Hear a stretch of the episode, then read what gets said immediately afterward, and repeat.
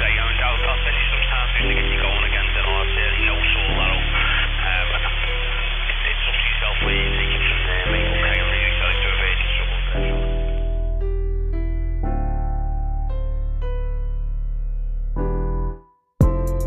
Sejam bem-vindos ao Cabcast, um programa onde nós temos passageiros notáveis e conversas aleatórias, e hoje não é diferente, né? Eu já vou apresentar o convidado. Meu nome é Gabriel Cabistani, eu sou o condutor dessa e de todas as outras viagens, né? Como você sabe, nós temos uma, eh, uma política de pauta bastante fluida, livre, sem muita estrutura, e hoje nós vamos conversar. O meu passageiro é um segundo ele próprio, e conforme eu já conversei um pouquinho antes com ele, deu para perceber, é um educador do século XXI, um cara extremamente criativo e que tem muita coisa para ensinar e para, enfim, para passar para nós. É o professor Fernando Novaes da Silva. É, eu queria que tu te apresentasse, professor. Quero saber como é que tu tá, como é que tá essa vida é, em meio a essa mudança toda de pandemia, enfim. É, como, é, como vai você? Como é que estão as coisas por aí? Pô, primeiro eu queria agradecer, né? muito obrigado por você dar essa oportunidade aí pra gente, né? de compartilhar nossa história, né? nossa, nossa, nossa jornada. Tô, graças a Deus, aqui escondidinho, né? uma cidadezinha bem pequenininha de interior aqui de, de Santa Catarina, chamada Balneário Pissarras. É uma cidade praiana, uma cidade muito bonita, muito acolhedora, gosto muito de estar aqui. E aqui eu fico escondidinho e daqui eu consigo trabalhar de forma remota e me manter em segurança. Ainda não tive Covid, ainda estou na estatística ah, que, bom. que não tiveram. que bom, que bom. É, infelizmente, eu faço parte do, do, do, início ali do grupo de risco. Não queria, mas né, o tempo vem para todos, né? ai, ai. E, o, o, e sim, acho ótimo tá, tá, poder compartilhar essa, essa jornada aí com, com você e com todo mundo que está ouvindo a gente. Ah, que legal. Fico contente que tu possa participar comigo e, e tenho certeza que a gente vai ter um papo muito legal. Uh, professor, eu queria que tu contasse, apesar de a gente não ter uma, uma estrutura muito definida, eu sempre pergunto pro, pro, pro meu passageiro, pro meu convidado, é, como, como que foi a formação da, da pessoa na infância, adolescência, até porque é bom pra gente compreender aonde a gente chegou agora, né? Como é que foi a infância do professor Fernando? Como é que foi essa, essa formação até chegares onde tu chegou hoje para ser professor, um educador? E aí depois a gente vai entrar em partes mais detalhadas, a tua metodologia, enfim. Mas eu quero saber quem era o pequeno Fernando, como é que foi a tua infância é, e, e, como tu chegou na vida adulta para fazer o que tu fazes hoje. Cara, vamos lá, né? já, já, lembrei do... Já vou entregar a idade aqui, falar da infância, né? Lembrei do Lucas Silva e Silva. Sempre claro, Mundo da Lua. Olha, Mundo da Lua, é, essa foi minha infância, cara. Mundo da Lua. Legal. Eu fui um, um, menino muito criativo, muito feliz, muito alegre, graças a Deus. Legal. Mas filho, de, filho da empregada doméstica, né? Então é, tinha que acordar cedo, tinha que com a minha mãe para limpar, limpar as casas, para trabalhar. Enfim, então eu nasci em São Paulo, é, uhum. ali é, até os quatro anos de idade. Depois eu fui para São José dos Campos e fiquei boa parte da minha vida lá. Esse boa parte da minha vida inclui aí, eu, é, depois dos quatro anos, aí, boa parte da minha infância. Então, as Sim. lembranças que eu tenho é, é, eu estudo desde o jardim, né? Porque minha mãe tinha que trabalhar, então eu, eu a escola para mim é presente desde os quatro anos de idade. Assim, eu, eu fiz o prézinho, pré-1, pré-2, jardim, com, sei lá, com cinco anos eu já sabia ler, escrever. É, era muito legal, porque é, eu via que as outras crianças da minha idade não sabiam. E eu era o filho da empregada, mas criança, né? Não tem muito rótulo, então eu ia brincar na casa do, das, das, famílias, dos vizinhos. Então eu, eu minha rede era de, junto com o filho das patroas. Claro. Eu cresci com porque, porque criança não tem isso. Então eu ia brincar nos vizinhos tal, e eles não sabiam. Eu lembro que é, naquela época eu já era o que ditava a brincadeira, porque eu sabia ler o que, que era, como é que jogava, eu lia a regra do jogo, eu já era esse carinha que, que coordenava o jogo, que ajudava, ah, vamos fazer isso, que propunha muita coisa, sempre dava muita ideia já desde criança. Assim. É, é, mas uma coisa que eu, que eu nunca, apesar de gostar de brincar, tudo, é, não é que eu nunca, mas eu, eu não, não era do esporte. Uhum. Sabe? Esse menino do jogar bola, hum, da pipa, não era Sim. esse menino. É, sou filho único, né? Eu, então, uhum. com, com essa minha rede que eu, que, eu, que eu fui criando ali entre as casas que minha mãe ia trabalhando, é, eu tinha muito vínculo com, com adulto, né? Criado com adulto, então eu tinha muito vínculo com, a, com as patroas. Acho que ah. até hoje são as minhas tias, entre aspas, então sim, elas gostavam muito de mim, porque era uma criança que não dava trabalho, estudiosa, então, né, aquele menininho que todo mundo queria ter, assim, não era um, um menininho arteiro que quebrava, que bagunçava, que mentia, que... era o, o, o queridinho da mamãe, sim, filhinho único, criadinho da mamãe. Então, sem muitos recursos, mas sempre é, tentando ser agradável, sempre fui educadinho, aquele, ah, que educadinho, né? então, era um, um, um, menino bem querido, assim, não, não, não era um menino. Às, às, vezes eu converso com alguns amigos, meus professores também, falam ah, que na infância era absolutamente transgressor, que não, não concordava com as regras e já saía quebrando tudo e destruindo e tacando fogo, testando. Eu não, eu não era. Eu, eu era o que é, é, acatava, ah, mandava. Eu obedecia muito, muito obediente da minha mãe. Era muito obediente da minha mãe. Sim. Eu era um pouco parecido contigo nesse sentido também. É. E, e, e isso tudo aconteceu em São José dos Campos. Então, à medida que o tempo foi passando, né? Eu fui ali, vamos lá, eu fiz lá o jardim, eu lembro. É, tem uma escolinha do Parque Santos Dumont, que tem um parque lá, porque São José dos Campos é a cidade onde fica o ITA, a, a uhum. Então tem o Parque Santos Dumont, né, que é um parque em homenagem à aeronáutica e tal, que é muito famoso no centro da cidade. E eu adorava ir lá, e lá também tem uma escola, funcionava, agora eu não sei, mas funcionava uma escola lá, eu estudava lá. No criancinha ainda, no prezinho. E, e, como eu falei, eu já sabia ler no prezinho, porque eu tinha, tive essa educação boa lá no Parque Santos Dumont. Então, quando eu cheguei na primeira série, que é, já era num outro momento da, da vida da minha mãe, em que ela já estava indo ah, mas ela ainda trabalhava em casa de família. E quando eu fui para a primeira série, eu fui para o colégio estadual. Sim. Só que, diferente das outras crianças, eu já sabia ler. Então, essa era, era muito entediante para mim. Que eu comecei a ficar muito chato, tipo, crítico, sabe? Eu não era criança inteligente, eu não era o queridinho mais, porque eu já sabia. Então, para mim, tipo, como, tipo, não fazia sentido. Eu comecei sete anos de idade, não sabe ler. Sabe, eu já sei dos, desde os cinco, não sabe ler, não Sim. o número, nunca nada, sabe? Que, aquela criança que nunca foi para a escola e de repente chega na primeira série e, tipo, 90% da sala é assim. Então claro. eu que tinha que ter essa paciência.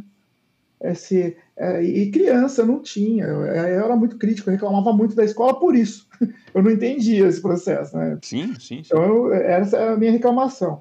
Então eu era um, eu ia antes para a escola para ficar é, vasculhando. Antes, assim, eu chegava junto com o guardinha que abria a escola.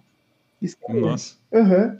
Eu ia antes para a escola, eu lembro que eu ficava vendo, conversando com o guardinha, conversando com a merendeira, conversando com todo mundo, conversando, conversando, conversando. E, e, e, e, era até todo mundo, ah, já vem lá o menino, nossa, já chegou, meu Deus, a aula daqui duas horas. É, cinco e meia da manhã eu tava lá em frente à escola lá e o.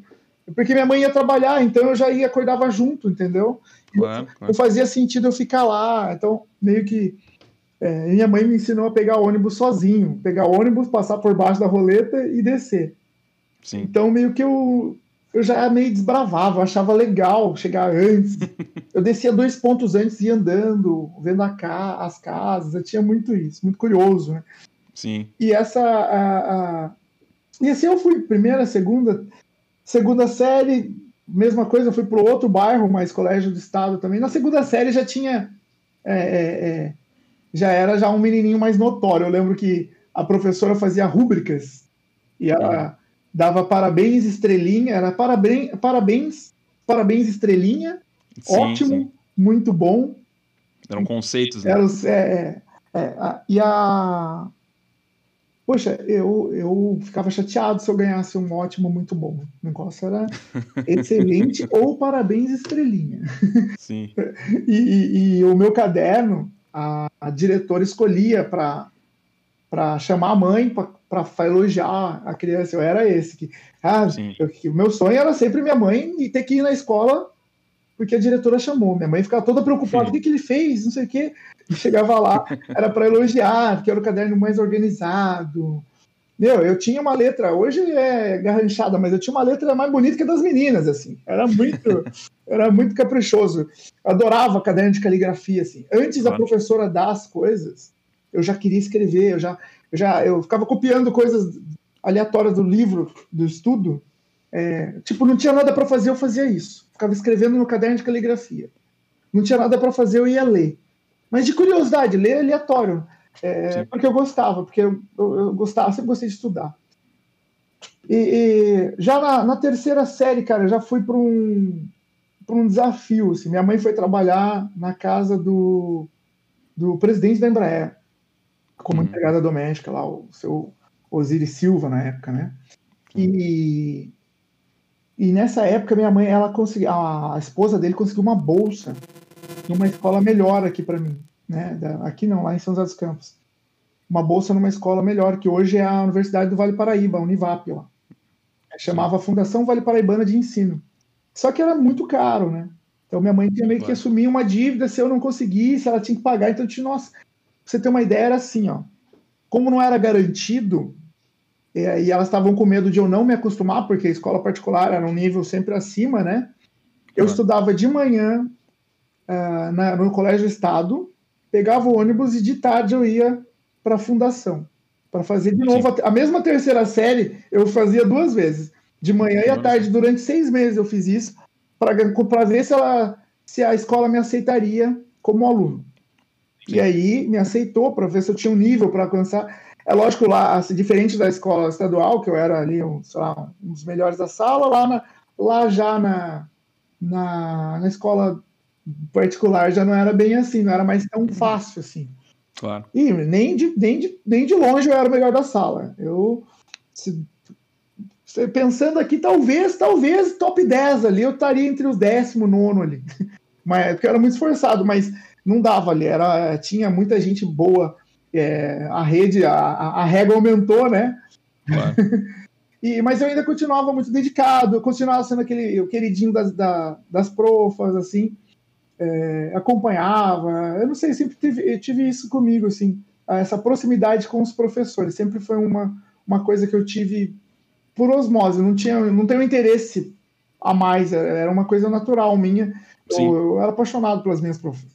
É, a, a, quarta série, a, a, mesma coisa, continuei ali. Na quinta série, minha mãe saiu, ela foi trabalhar na prefeitura, né? E a gente, filho, você fica na vida da mãe, né? Claro. Minha mãe foi trabalhar na prefeitura, então eu mudei de escola. Eu perdi o vínculo com essa bolsa tal. E Sim. minha mãe não tinha condições de pagar, eu fui para o outro, voltei para escola estadual. E aí hum. você volta, a régua baixa de novo, né?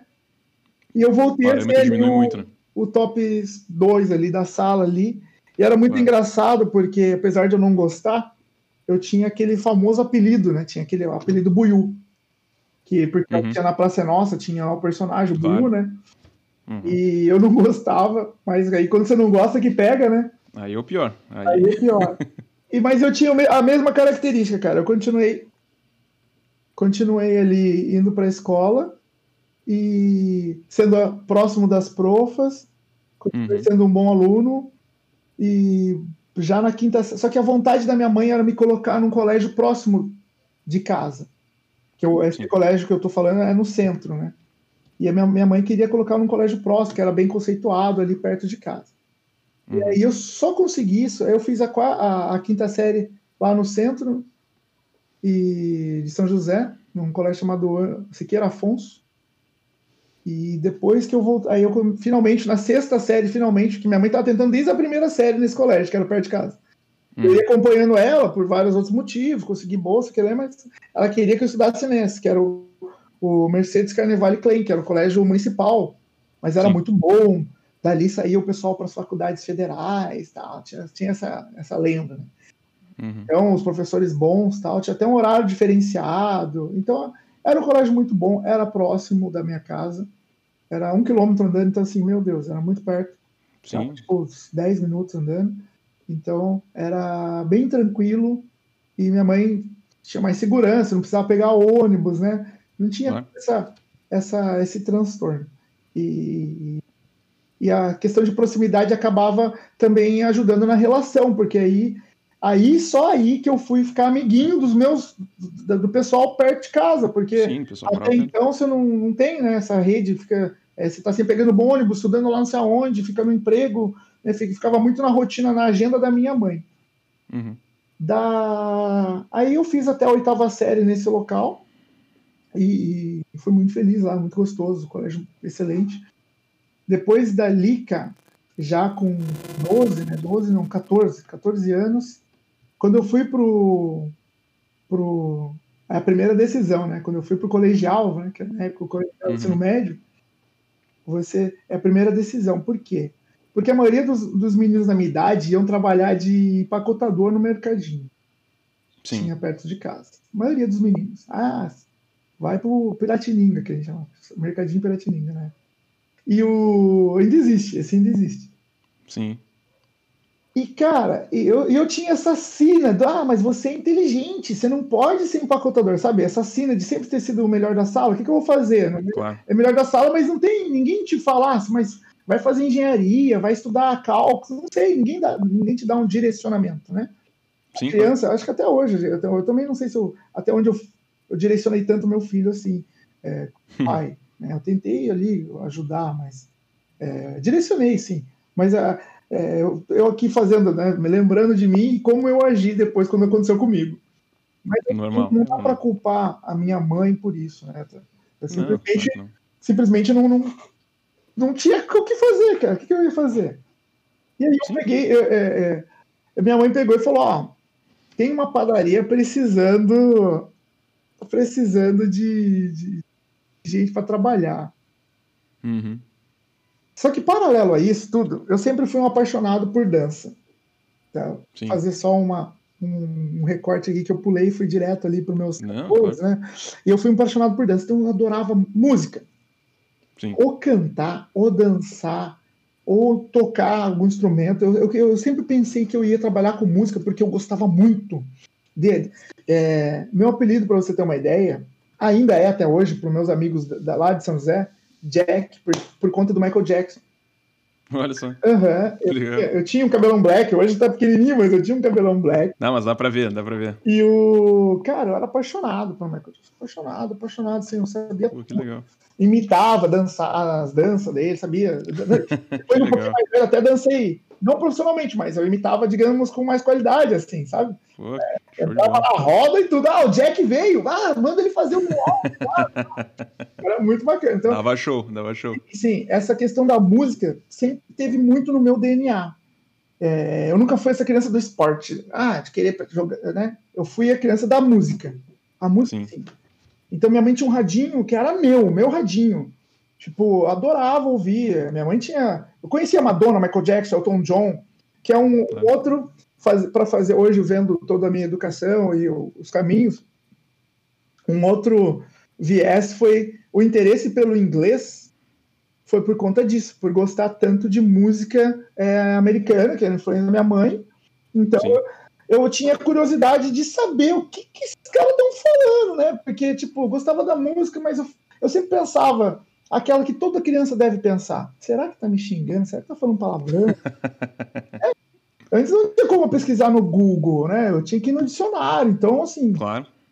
é, hoje, né, eu, eu- eu acabei uma, acabei de, de terminar uma pós-graduação em neuropsicopedagogia, que é o estudo, Olha só que legal. é, o estudo da aprendizagem no cérebro da, da criança. E, e- e hoje eu entendo assim muito como isso foi importante para mim no, no estímulo, porque é, na época eu ia atrás das letras das músicas, das traduções, né? Ficava tentando buscar. Antes tinha no disco, no vinil ou na fita, né? no encarte tinha No encarte. a letra. Às vezes tinha tradução, às vezes não. A maioria das vezes tinha a letra. Então eu ficava tentando cantar junto com a letra. tent- E aí, o, o, quando eu tinha acesso ao dicionário lá, eu conseguia buscar algumas palavras. Algumas eu conseguia reconhecer, porque às vezes você consegue, você lê a palavra, mas na hora que você ouve na música, você não consegue identificar. Sim, sim. Mas eu conseguia fazer todo esse link, assim, né? Porque tem, tinha tempo, à vontade, então eu fazia esse, esse Claro. link da letra da música com a música, meio que estudava a letra da música ali. É, Mas de certa Tem forma. muita noção do, do, do que isso ia gerar, assim. Eu só queria de curioso mesmo, só fazia isso de curioso. Então, quando, quando eu cheguei aos os 14 anos, eu, vou, eu posso dizer que eu era já meio básico em inglês. Fizesse... Bom, já era melhor que boa parte do pessoal, com certeza. Sim, porque eu gostava, mas só de curioso mesmo, não tinha recurso claro. E foi uma época também que. que, que ali na, na, na, Lembra da quarta série? Tinha um menino na minha rua de casa. Felipe, Felipe Frois Renault, o nome dele. É, e ele. Ele. Ah, eu vou espirrar aqui. Meu Deus. Você pode espirrar, não tem problema nenhum. Perdão. Saúde. E ele, que é meu amigo até hoje, ele fez o. o ele ia de van para a escola. E lembra que eu pegava uhum. sozinho desde os seis anos de idade? Então, Sim. lá, lá, quando eu fui para aquela, aquela bolsa de estudo, é, a mãe dele me via pegando um ônibus todo dia e eu estudava junto com ele. E ele voltava de van e eu ia de ônibus. A mãe dele um dia chegou nele e falou: Ah, vai lá com o neguinho lá. Meu apelido era neguinho, né? Uhum. Uma boa. é, um racismo estrutural, né? Porque o, o, neguinho da rua era eu. Sim. E. e uh, ela falou, vai, provocou ele. Ah, vai lá, vê como é que o neguinho faz. Se o neguinho faz, você faz. Que então, é, eu fiquei amigo dele, porque ele veio, pô, eu, como é que você faz aí? Eu vou de ônibus, começar a ir de ônibus com você. Minha mãe querendo, fazendo, tentando ver como é que era para eu ir de van e ele querendo. Mas aí, quando, e aí, quando eu comecei a ir de ônibus, a gente ficou mais unido, ficou muito amigo, assim, nessa época. Claro. A gente fez a terceira e a quarta série juntos. Aí a quinta série a gente meio que separou, né, da, da escola. Sim. Quando chegou nessa época do, do, do da oitava série para o primeiro, né? É, de trabalhar no mercadinho, o que, que, você vai fazer? Ir na padaria, né? Uhum. E aí, na padaria, trabalhei por duas semanas na padaria, até a semana de prova. Pensa um menino de 12 anos na padaria, que absurdo, né? É, imagino. Então, é, é, é, eu, fica, eu dançava, porque a padaria tem música, né? Então, imagina, eu ficava sim, sim. na padaria, a mulher queria morrer comigo. Ela falava, é lugar de dançar. Eu fazia tudo que ela pedia, mas eu, era criança, então eu queria me divertir claro. fazendo aquilo, eu não queria dinheiro, né? É, é, queria também, lógico, dinheiro, mas eu não tinha essa noção, não tinha, não fazia não. sentido para mim estar ali. O que fazia sentido para mim era estudar. Sempre foi. Com certeza. Sempre foi. Ah, estudar para mim sempre fez sentido. Então, eu estava ali na padaria, eu estava ali porque minha mãe pediu para eu ir. Então, quando, quando, chegou na, na, data da prova, próximo da prova, eu lembro que era tipo uma. A prova era na quinta e era uma terça-feira. E eu não fui porque eu fiquei estudando. porque tinha prova. E a mulher foi me buscar. Naturalmente. Foi naturalmente, como eu sempre fiz, né? Pô, vamos dois dias para prova, tem que dar uma que estudada e tal. Já tinha estudado no final de semana, mas vou dar uma que dois dias tem prova. Uhum. trabalhando, eu não, tem que estudar. Então, é, e aí trabalhando você não tinha tempo, porque, poxa, tra né, trabalhar e estudar com 12 anos. Aí a... nesse dia eu faltei. Só que eu não tinha esse compromisso, eu não faltei, eu não avisei, eu só faltei. É, porque eu tinha que estudar, porque é o que fazia sentido para mim. E a mulher foi lá brava lá em casa, ah, me devolve aí o avental, as coisas você não precisa mais ir e tal. Aí minha mãe, o que aconteceu? Eu falei, pô, mãe, eu tenho prova, eu tenho que estudar.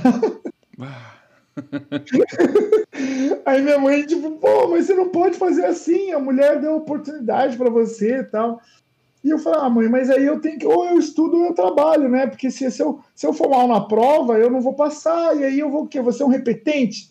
Tipo, eu tinha isso, sabe? Eu não queria ser. Eu conheci, tinha muitos amigos ali da, da minha idade claro. que repetiam de ano, que não estavam nem para escola, e eu sempre liguei muito para educação para a escola, né? Então, Sim. eu não conseguia ver, não, eu repetente, eu, eu mal na escola, não, não posso, né? claro. né? Eu tenho que ter esse compromisso, não, né? Então, minha mãe entendeu, né? Não gostou muito, mas ela entendeu. Sim. E aí, ok, eu parei de. Ela meio tirou um pouco essa ideia de que eu tinha que trabalhar tal. Sim. Porque ela fala, ah, não faz nada, não tá fazendo nada, né? Um pouco do meu pai também, que falava na orelha dela, ah, que eu já tava na idade de trabalhar, porque já desde criança trabalha e tal. Sim, faz parte, fez parte da, da formação e da vivência deles, né? Sim. Então acaba meu pai é também metalúrgico desde sempre, então ele tinha Sim. isso, né? tem que trabalhar, tem que trabalhar.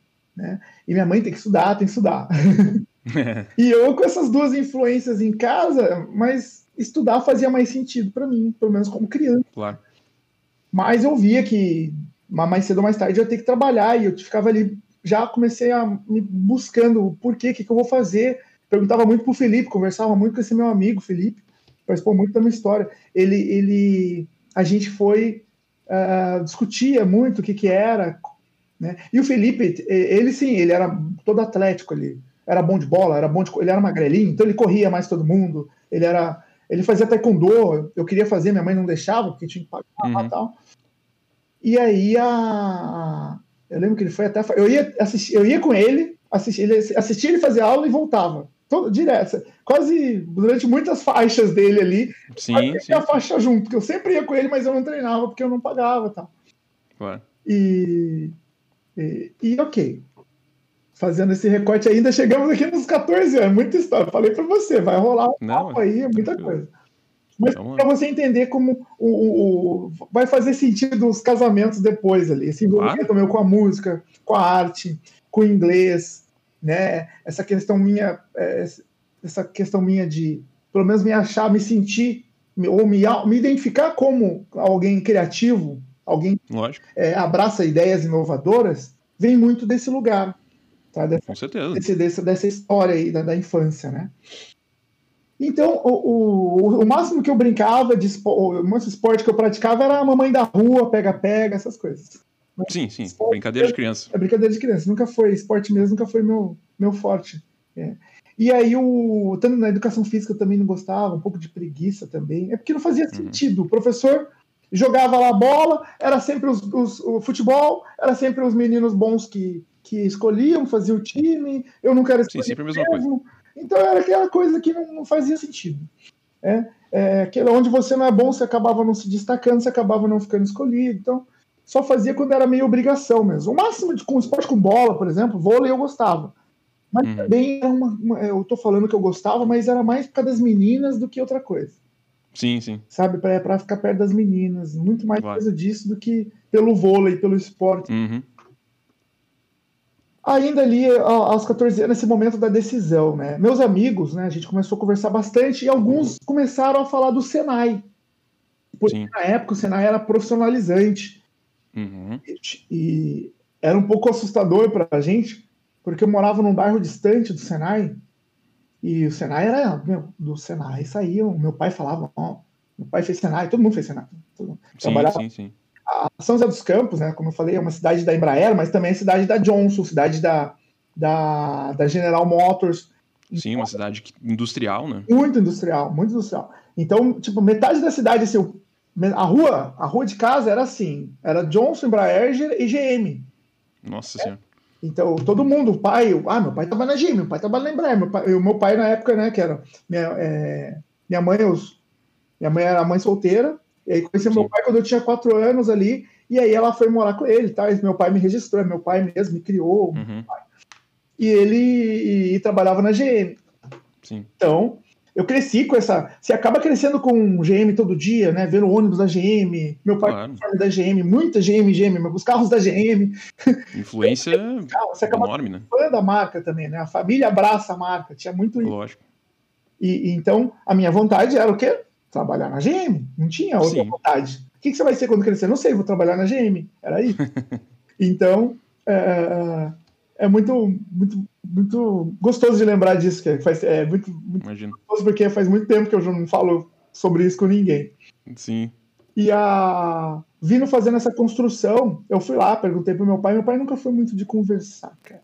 Meu pai ele era só no olhar ali e era queria ficar com a minha mãe, não, não tinha muito assim. Então, é, é, é, não trocava tanta ideia assim, me dava suporte, tudo me ajudou, mas era sempre o mínimo. Assim. Então não tinha muito essa conversa. Ah, filho, o que, que você vai escolher? Não sei o quê. Então, é, quando foi na, na época do Senai, é, ele não me via estudar. Né? Porque quando ele chegava, eu estudava muito, assim, mas quando ele chegava, ele me via. Eu, era, eu via muito TV e eu via muito. Sim. Então ele ficava, ah, só ver TV, ouvir música, tá, não sei o quê, não estuda. Mas eu estudava pra caramba. Sim. E ele, ele achava que eu não ia passar no Senai, assim. Não botava muita fé, né? E eu falei, uhum. pai, é, é, eu tô estudando. Ele, ah, tá, tá estudando, assim, tô vendo. Então ele não botava. E E eu só, eu só sabia disso através da minha mãe. Minha mãe brigava, né? Minha- Quando minha mãe brigava comigo, meu pai falou alguma coisa. Sim. Ela vinha, ah, você não tá estudando e tal. Eu falei, não, tô sim, tô sim. E porque vai ter a prova do Senai e tal, você tem que se cadastrar, vai lá ver como é que é. Então eu peguei o ônibus, fui lá, vi. É, essa questão, eu sempre fui muito livre, sempre fui muito livre. Isso é uma, uma coisa da minha mãe também que, tipo, pega o ônibus, vai lá e vê, entendeu? Vai lá. Legal. Então, desde os seis anos eu pego o ônibus. Então, para mim era muito simples. É, pega lá e pega e vai. Pega, sabe? Sim, Qual que é o bloqueio? Nenhum. Só querer, vai lá e faz. exato. Então, hoje, por exemplo, assim, me irrita quando. eu- hoje eu moro, tipo, no terceiro andar. Quando meu filho olha para mim e fala, ah, é, eu falo, ó, só descer o saco de lixo ali. Desce o lixo. Ah, depois eu vou. Ah, nossa, eu quero morrer. Caramba, sabe? É, é que é outra geração, né? Eu tenho que respeitar. Claro, claro. Mas é, é que quando a gente pensa, na, a, gente, a nossa expectativa é baseada na nossa própria história. Então a gente Sem dúvida. ali, pô, tinha que ser melhor que eu, né? Pô, caramba. e, e- e ele é muito melhor que eu, aliás, né? em Sim. quase todas as coisas. Mas ah, é, essas pequenas coisas que a gente fica lembrando, comparando, quando, eu- quando era comigo, quando eu. Sim. Se fosse na minha época, Pô, você fica comparando. chinelo ia cantar. Chinelo é cara, não vai pra você ver, já o chinelo já vou daqui. Mas, é, é, é, enfim. E, e o, o- voltando lá no, no Senai e tal, Sim. fui lá ver e tal, me inscrevi, voltei todo empolgado, né? Porque era longe, né? Então era desafiador, né? Essa questão de ser longe, Claro. acordar mais cedo, né? A gente ainda é muito romântico nessa época, né? Você ainda tem esse olhar Claro. eu pelo menos tinha esse olhar da curiosidade, porque eu ia para um bairro que eu nunca ia, era um bairro Uhum. mais afastado, tinha que pegar dois busão para ir. Então Pô, era tipo uma um grande aventura, uma aventura. Chegar no Senai já era uma aventura, ia para o Senai. A jornada de todo dia. Sim. E aí, é, uma das coisas que, que me levou a escolher o curso que eu escolhi também foi que na escola municipal, essa que eu falei que era muito boa, é, tinha uma iniciativa profissionalizante lá, era muito legal. Tinha Uhum. três iniciativas que eu, que eu lembro com muito carinho. Assim. Uma era um curso de eletricista eletricidade básica, Sim. que eu, por muita frustração, eu não fui. Hoje eu talvez não me arrependo, mas talvez fosse uma boa escolha, porque eu era muito, eu era muito bom em matemática na época. Sim. Só que tinha uns quatro lá melhor que eu, assim, nessa escola. E quando chegava no curso de eletricidade, os quatro estavam na minha sala e eles eram mais rápidos. E depois, depois eu fiquei amigo dos quatro, dos quatro fazia Kumon. Sabe? Ah, sim. e Sim, o método comum. curso, o método Kumon, de repetição, então eles faziam conta muito rápido de cabeça, porque não podia usar calculadora.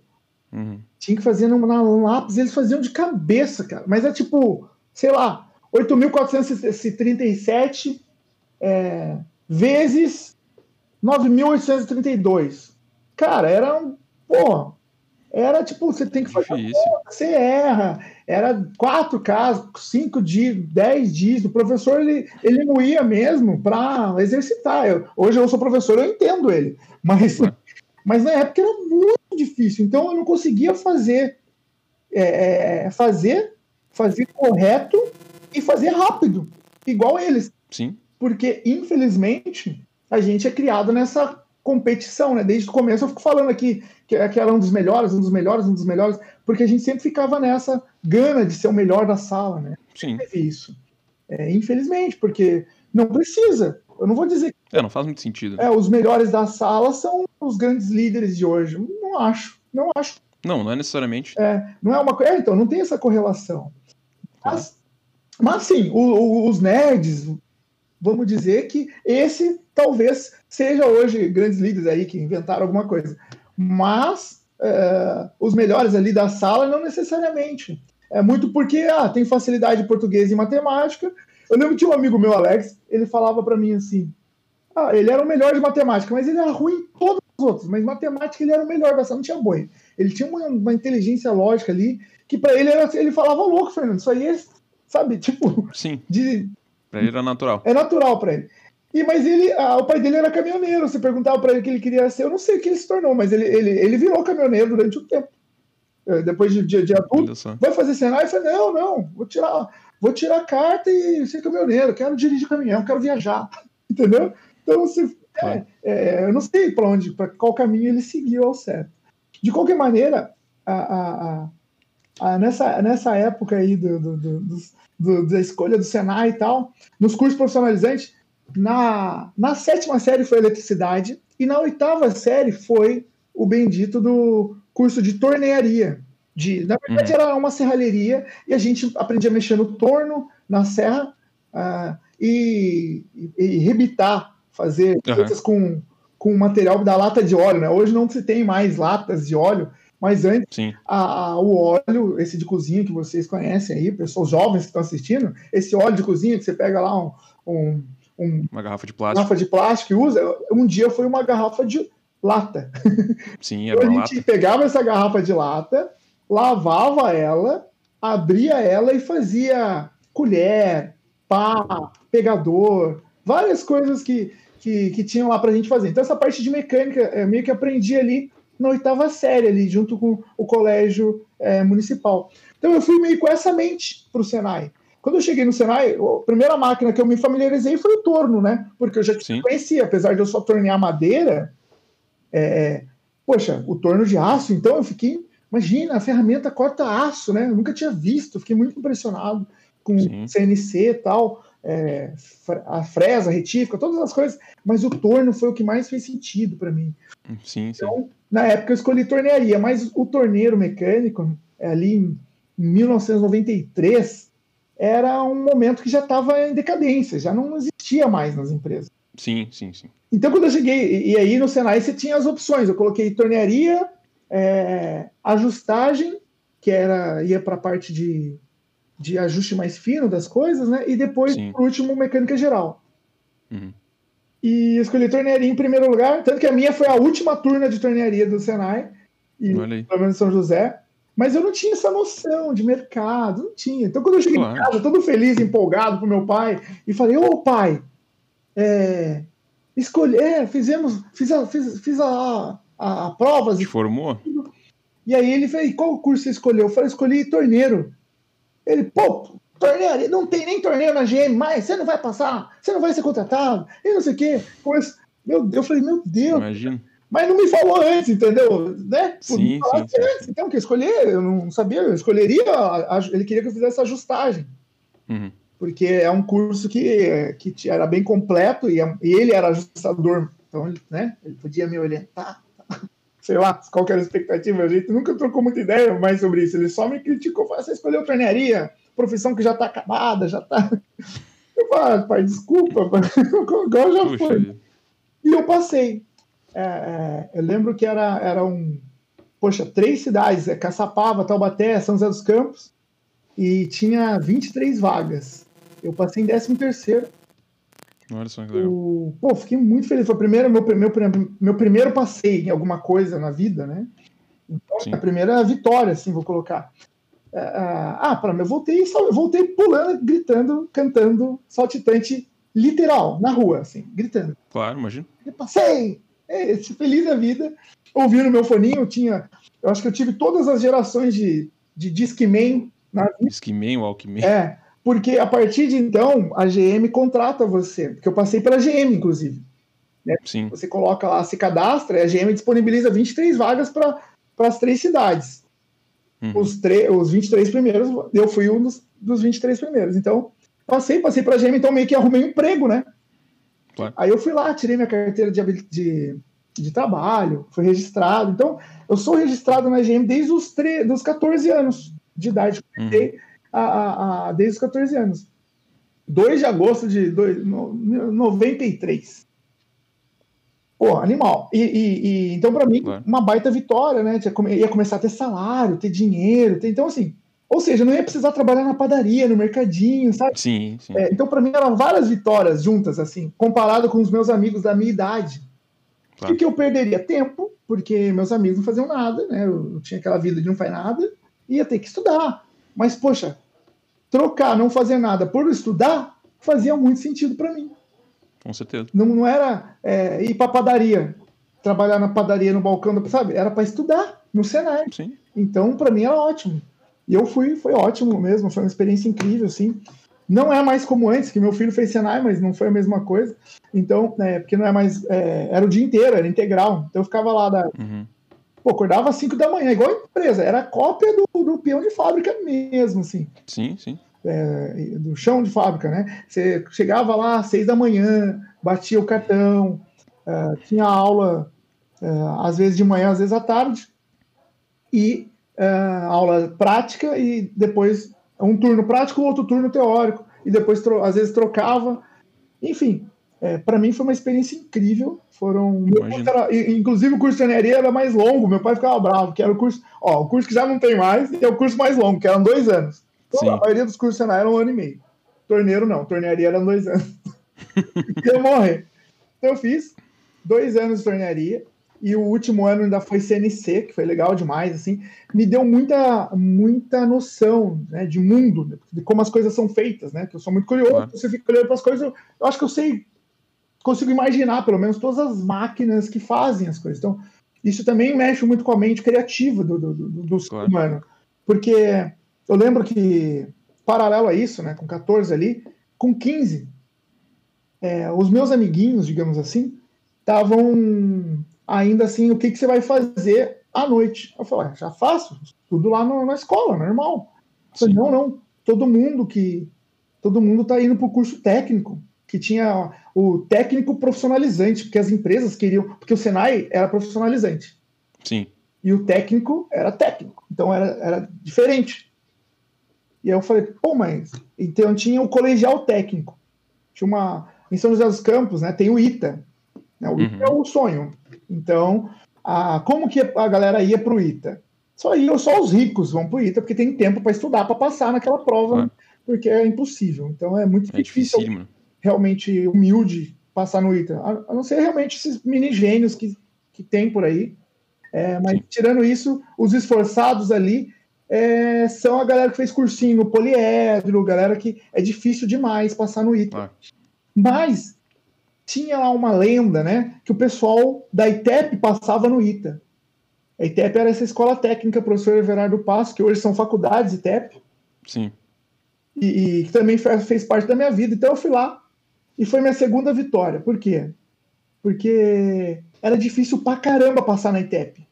Era uma, tipo, o pessoal do ITA, né? Você entendeu? É tipo, a galera Sim. da ITA. Os melhores técnicos eram do ITA. Uma relação praticamente automática. Uhum. Então, Passar na ITEP também era um negócio. Senai não. Senai era uma prova legal, passei entre os 10 pelos 3, entendeu? Mas no, na, na ITEP era uma coisa realmente. Caramba, você vai fazer ITEP? Pô, tem que estudar. Sim. Fui como se fosse o meu. É, é foi a minha federal. Sim. sim eu me arrebentei de estudar. E aí eu, eu e o Felipe, né? Fomos lá, fizemos a inscrição, estudei igual um pouco. Sim. E foi muito engraçado. quando, quando a gente foi para ver o resultado, Chegamos lá na, na, na escola, na ITEP, vamos ver se a gente passou, tá? Todo mundo tá fazendo, né? Aí a gente foi ali. A moça da secretaria, eu lembro até hoje, ela pegou ali, ah, eu vou ver aqui. A gente fez à noite, então a noite era, não era aquela mais fácil, mas digamos que a noite era o pessoal que trabalhava e de, Sim, era menos concorrido. É, e de dia era os playboys ali da, da, da região, porque a ITEP fica numa área nobre, bem nobre de São José dos Campos. A área rica, muito rica. Então, tipo, no meio dos milionários lá. Uhum. E só que à noite é a galera que trabalha, né? Porque não, não dá para fazer de dia. E, e, de dia na ITEP ainda era o tempo integral tal. Então por isso que tem essa coisa de pessoal, os bons alunos que, que ficavam o dia inteiro na ITEP, os bons alunos passavam no ITA mesmo. Então é, Sim. é por, por, porque era um, era um cursinho quase ali, era muito puxado. Claro. Então tinha esse medo né, da ITEP. Ah, você vai fazer ITEP? Porque tinha as genéricas, que era, Sim. eu lembro, a Colégio Continental, outras escolas técnicas que não eram genéricas por ter menos qualidade apenas, era porque também eram mais baratas. Então, é, a ITEP também era, além de mais difícil, mais caro. Então, tinha vários bloqueios aí pela ITEP, mas estudei bastante junto com o Felipe. E a moça, quando a gente foi ver a nota, ela veio lá do, do, do último lugar ali, da lista, né, de, de, quem passou. Ah, vamos ver aqui, a gente veio ver se a gente passou. A gente, ela pegou do último, deixa eu ver, como é que é o nome de vocês? Ela falou, ah, Fernando. Aí falou, subiu, subiu, subiu, subiu, subiu. Ela falou assim: qual é, é, é, o curso de técnico em mecânica de precisão? Então, ela foi lá, é, é mecânica, não é, não é informática? Eu falei, não, é mecânica. Ela subiu a lista toda e não achava, né? Eu falei, mas é esse mesmo? E, e aí eu falei, não, vê aí, é, pô, a gente fez, fez a prova agora tal. É, e aí ela de novo foi lá. Aí ela foi até o topo. E aí eu fui o segundo, eu passei em segundo. Nossa. então imagina como é que eu fiquei. Claro, imagina só. E cara, a gente se abraçou, eu e meu amigo esse Felipe, fala que legal, eu passei em segundo então. E aí ela falou, e o seu nome, como é que é? Nossa, ela ficou toda espantada. Nossa, parabéns, viu? Aí ela veio e falou, e o seu, Felipe? Ela fez o mesmo exercício, foi lá embaixo e não achava. E perguntava, mas é, foi é o mesmo curso? Eu falei assim, é o mesmo curso. E eu, eu falei, lá pra cima, né? Vocês são amigos? Pasmem, ele tinha passado em primeiro. Nossa, olha, olha aí, cara. Sim. Que legal. Uhum. Então, assim, Nossa. foi nossa, segu- nossa vitória junto, né? Ele também tinha passado no Senai, só que ele não tinha, o pai dele trabalhava no INPE, Uhum. então o INPE não tinha vínculo com o Senai, né? Porque é, é é pública, né? É diferente, não é, não é empresa Sim. privada. E o Senai é das indústrias, né? O INPE não é Claro. indústria tal. Então é, ele fez particular, a gente chamava fez Senai particular. E, e eu fiz pela empresa, por empresa. Então ele não tinha salário, né? Eu tinha, eu ganhava, fazia Senai e tinha salário, ele não. Sim. Porque a GM pagava lá uma ajuda de custo pra gente, assim, ah, pra gente, Uhum. salário, era incrível. Imagina, 14 anos recebendo dinheiro pra estudar, coisa linda, né? Pra, Sonho. comprar, pra comprar minigame, É. como é que é? Discman, CD, eu amava música, imagina eu, eu tenho um CD, Imagina. eu tenho CD pra caramba. Imagina. O que me pra ir, é, é, é, ir, ir pra. E era caro comprar CD, né? Era difícil, não era, não era tão, tão, tão barato, não. Eu vou contar minha jornada pra ti. Calma, eu, tô, tô, eu tô demorando, porque você, perguntou da infância, eu vim lá desde o começo. Não, toca ficha aí. E aí justifica muito onde eu tô hoje. Claro. O, o, o que acontece? Essa, essa brincadeira, né? Eu, eu também era esse carinha da música, como eu falei. Eu era o carinha, por exemplo, nas festas. Eu e Felipe, a gente dançava passinho, toda aquela coisa. Uhum. E nas festas, o. o eu era o, o que tinha as fitas.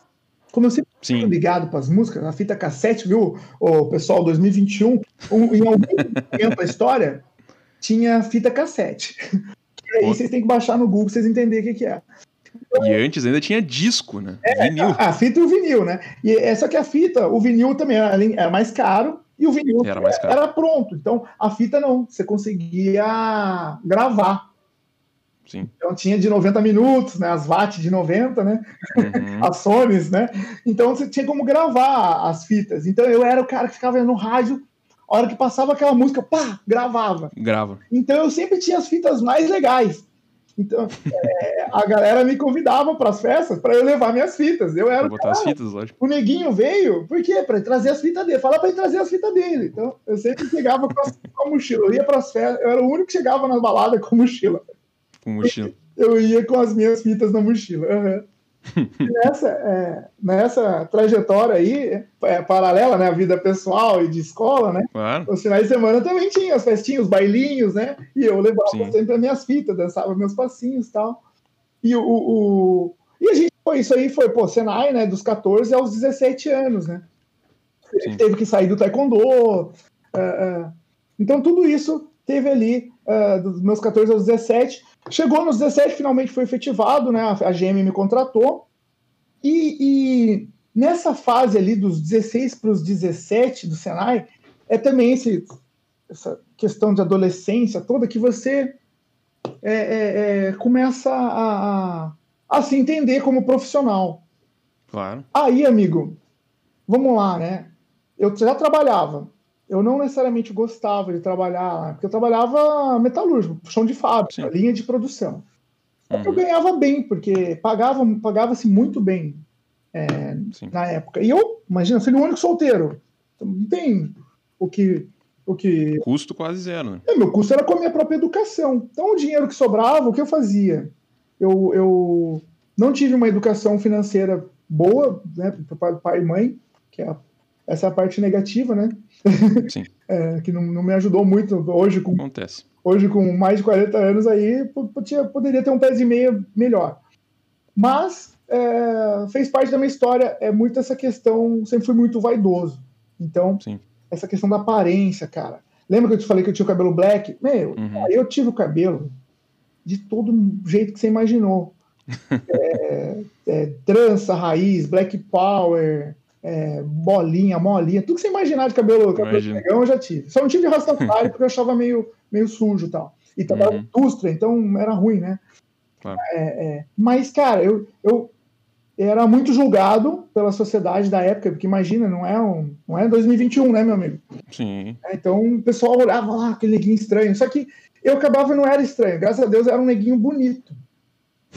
E, sim, e nessa de neguinho bonito, eu fui convidado para ser modelo, por ter essa, esse estilo autêntico. Então eu fui modelo de, de passarela e de, e de foto tal. E eu Olha gostava. Eu gostava, era o meu envolvimento com a arte. Ali eu fiz teatro, ali Claro. eu envolvi muito essa questão da oralidade e tal. E tinha muito envolvimento com São Paulo, né? Era tipo Sim. como alguém de Novo Hamburgo. São José dos Campos é tipo Novo Hamburgo e São Sim, Paulo é. Porto Alegre, entendeu? É pertinho, Uhum. só pegar um busão, 40 minutos tá ali. Então eu também. Então o que que eu ia? Eu não queria mais, tipo, sair nas baladas de São José, eu ia pra balada só em São Paulo. Então aí você vai onde vai o dinheiro. Sim. A roupa, comprava só roupa. As roupas, roupa que antes não tinha, não era global. As roupas que tinha em São Paulo só tinha em São Paulo. Então, Só tinha em São Paulo, São. Paulo. Então era legal pra caramba, porque para eu, quando eu morava em São José, quando eu saía em São José, eu sempre era uma roupa diferente que não tinha ali, que ninguém nunca tinha visto. Um Era descolado, né? Sempre, é, eu era o descolado da galera. E modelinho ainda, com o cabelo tal, não sei o quê, todo mundo Ah. conhecia, porque é, um ou outro é, comercialzinho a galera viu, então acabou. é, na cidade você acaba ficando famoso, né? Claro. E a música junto, sempre participando da minha vida. Eu comprava muito CD, eu continu- não era mais a fita, eram os CDs.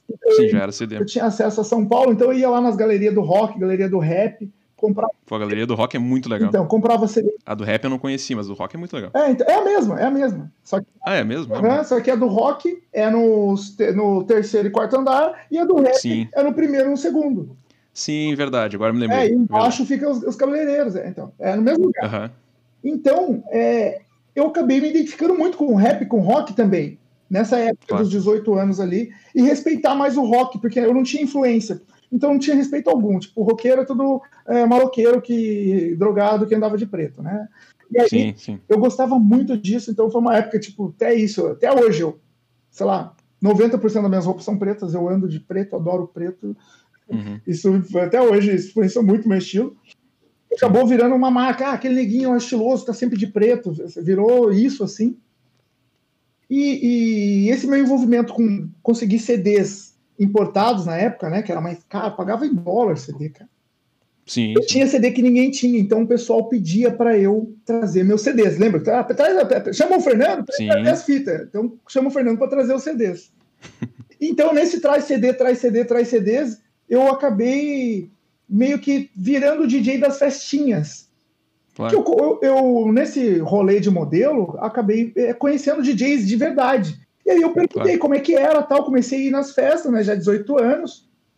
Ah, e teve, começou a pintar a oportunidade, cara. Eu falei, cara, me ensina a tocar, comecei a pedir, me ensina a tocar, me ensina a tocar. Meu amigo, aí eu aí era isso, era é, é, peão de fábrica de dia E DJ de noite. e DJ à noite, DJ, modelo, cara, fazia de tudo voltado para arte, porque era onde eu tinha Claro. eu falava, eu não gosto, eu nunca gostei de graxa, de nunca gostei Sim, mecânica, eu fiz técnico, sou técnico mecânico, sou torneiro mecânico, conheço, gostava, era bom aluno, mas uhum. atuar com isso, né, eu não atuava, então acabou que não fez, não conseguiu fazer sentido para mim profissionalmente. sim. É, apesar de eu saber da importância desse profissional, admirar, quem sabe, mas Claro. eu, eu, eu gostava da eu gostava do planejamento, eu gostava da teoria do negócio? Sim, claro. E, e- e- mas ir lá pegar, fazer a máquina tal, não era tanto. O operacional não era tanto. É, eu me identifiquei, por exemplo, quando eu fiz o CNC no último ano de tornearia, a programação do CNC, você tem que criar. Você Claro. os eixos, você pro, é, programa, né? Você não pode errar, senão você explode a, a máquina lá. Sim, sim, sim. O, o- então, todo essa, esse planejamento ali, o pensamento cartesiano, você imaginar como a peça vai ficar passo a passo, onde a ferramenta vai cortar, depois onde ela, sabe, passo a passo. É igual programar hoje, né? É, Sim, a mesma coisa. Em linhas mesmo, né? Mas na época era no CNC, você programava XYZ, o eixo que a, que a ferramenta ia cortar. A troca da ferramenta, meu, era Uhum. muito legal esse pensamento. Então, esse pensamento de lógico, era, eu era bom em matemática, então para mim não era tão difícil. Sim. Mas é, é, é, trabalhar com isso era, era um pouco longe do que eu gostava. Outra coisa que eu era bom, que não era essa parte de, de ainda na parte de mecânica, era em desenho técnico mecânico. Era muito bom. Uhum. Meu filho hoje faz, um, um, tem, faz design, então é, eu fazia na prancheta, era muito bom. Era, é, o, o professor de Sanelli, ele me tirava da, do- da oficina para me levar para fazer os desenhos para a Embraer, para as empresas que pediam, que o Senai também Legal. contratado para isso. Então eu fazia. Só que eu peguei o quê? Eu peguei bem em 2013, que foi essa época aí do Senai, Sim. e é a época que. 2013, 2003. Não, 2000, eu tô falando, 93, desculpa. 93. Olha eu, né? É, faz muito tempo. e é a época que veio o bendito do nosso querido, maravilhoso AutoCAD. Ah, sim. Então, essa competência de ter um traço bom, não suar na mão, conseguir fazer uma linha fina, uma linha reta, uma linha boa, foi por, água abaixo, porque é igual da datilografia, né? Depois do AutoCAD, meu amigo, aquela, aqueles NED que eram bons, mas é, manchava tudo a prancheta, é, fi- acabavam assumindo o AutoCAD, porque eles eram bons no computador. Então, você não precisava mais ter uma linha bonita, você precisava saber mexer no Claro. computador. Então, e eu tinha esse bloqueio, essa barreira do computador, tive que comprar um computador tal. Eu, eu com informática não tinha tanta facilidade, porque, porque o computador era muito caro na época. né? Era. Eu comprei até, tinha um Pentium na época lá, Bah. 386, 486, né? Sim, sim, sim. Mas ah, era muito caro, tipo, caro como um carro, tinha que financiar, assim. Bom, é, aí nessa brincadeira de DJ, modelo, cara, é, começou a impactar muito na GM, porque, Sim. porque começou a pintar a ficar sério. É, tinha testes na, na, na Globo, teste no SBT, para novela tal. E, e para fazer o teste, o teste, as gravações, vou acabar, vou acabar com o sonho de muita gente aqui agora. Que é tudo gravado dia de semana, tá? Então, tudo, desculpa, não é domingo. Ah, não é domingo. É tudo dia de semana. Ah, ao vivo Ué. não é ao vivo. Desculpa, Não é. não é. Desculpa, enganaram, enganaram a gente. é tudo gravado. E é tudo dia de semana, então eu tinha que faltar no emprego para ir.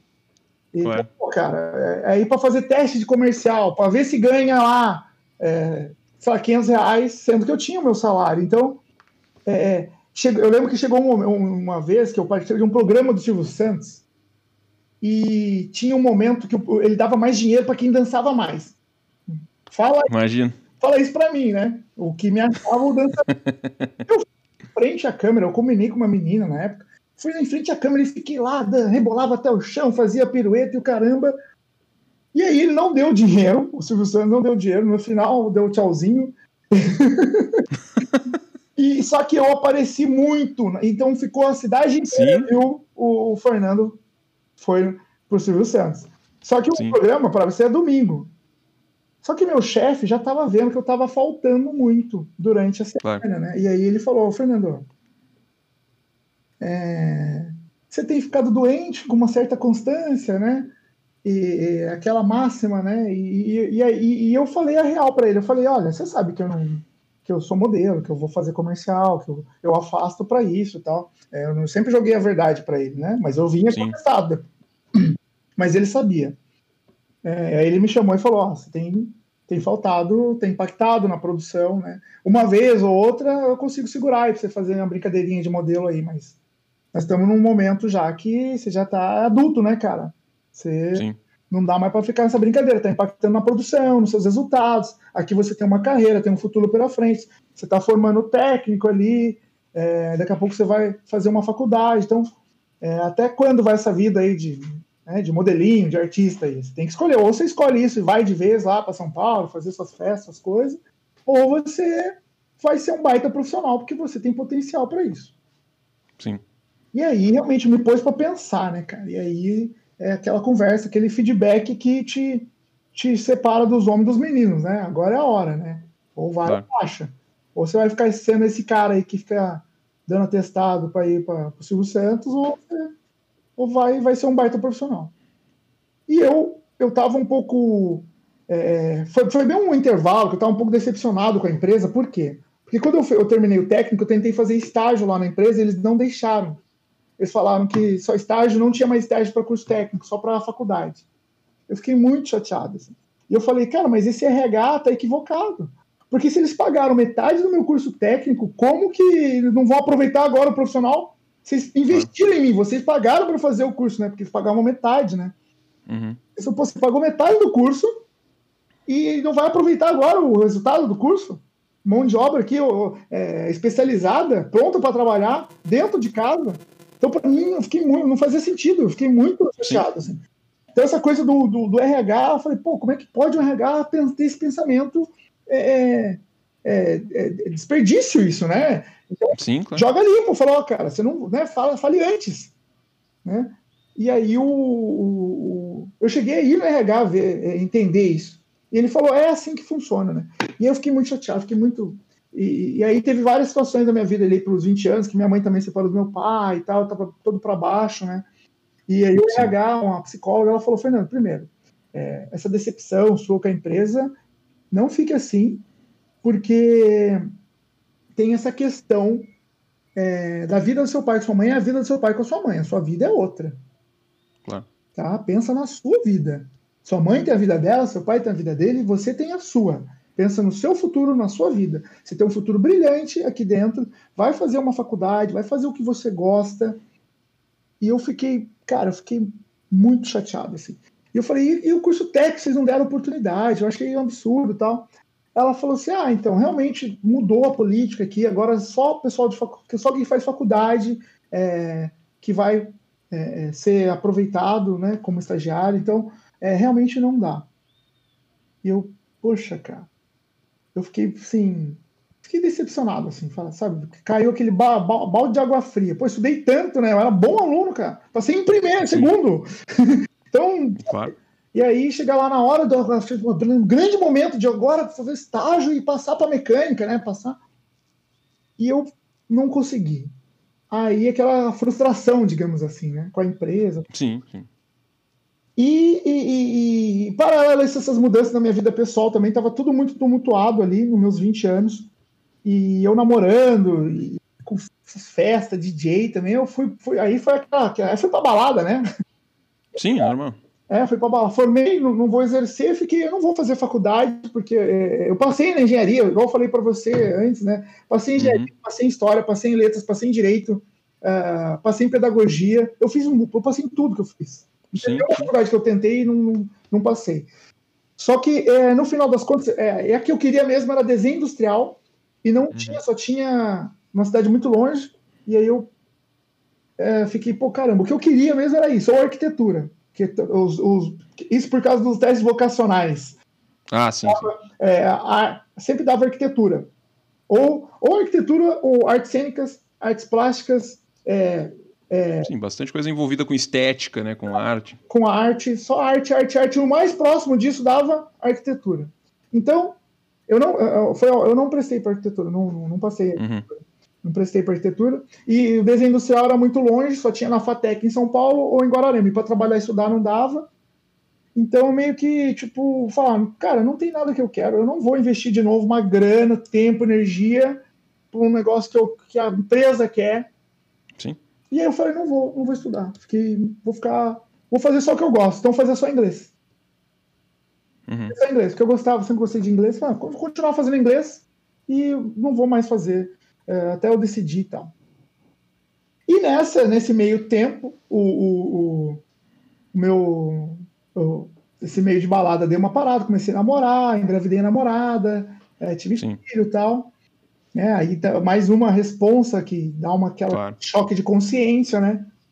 E meu relacionamento não deu certo.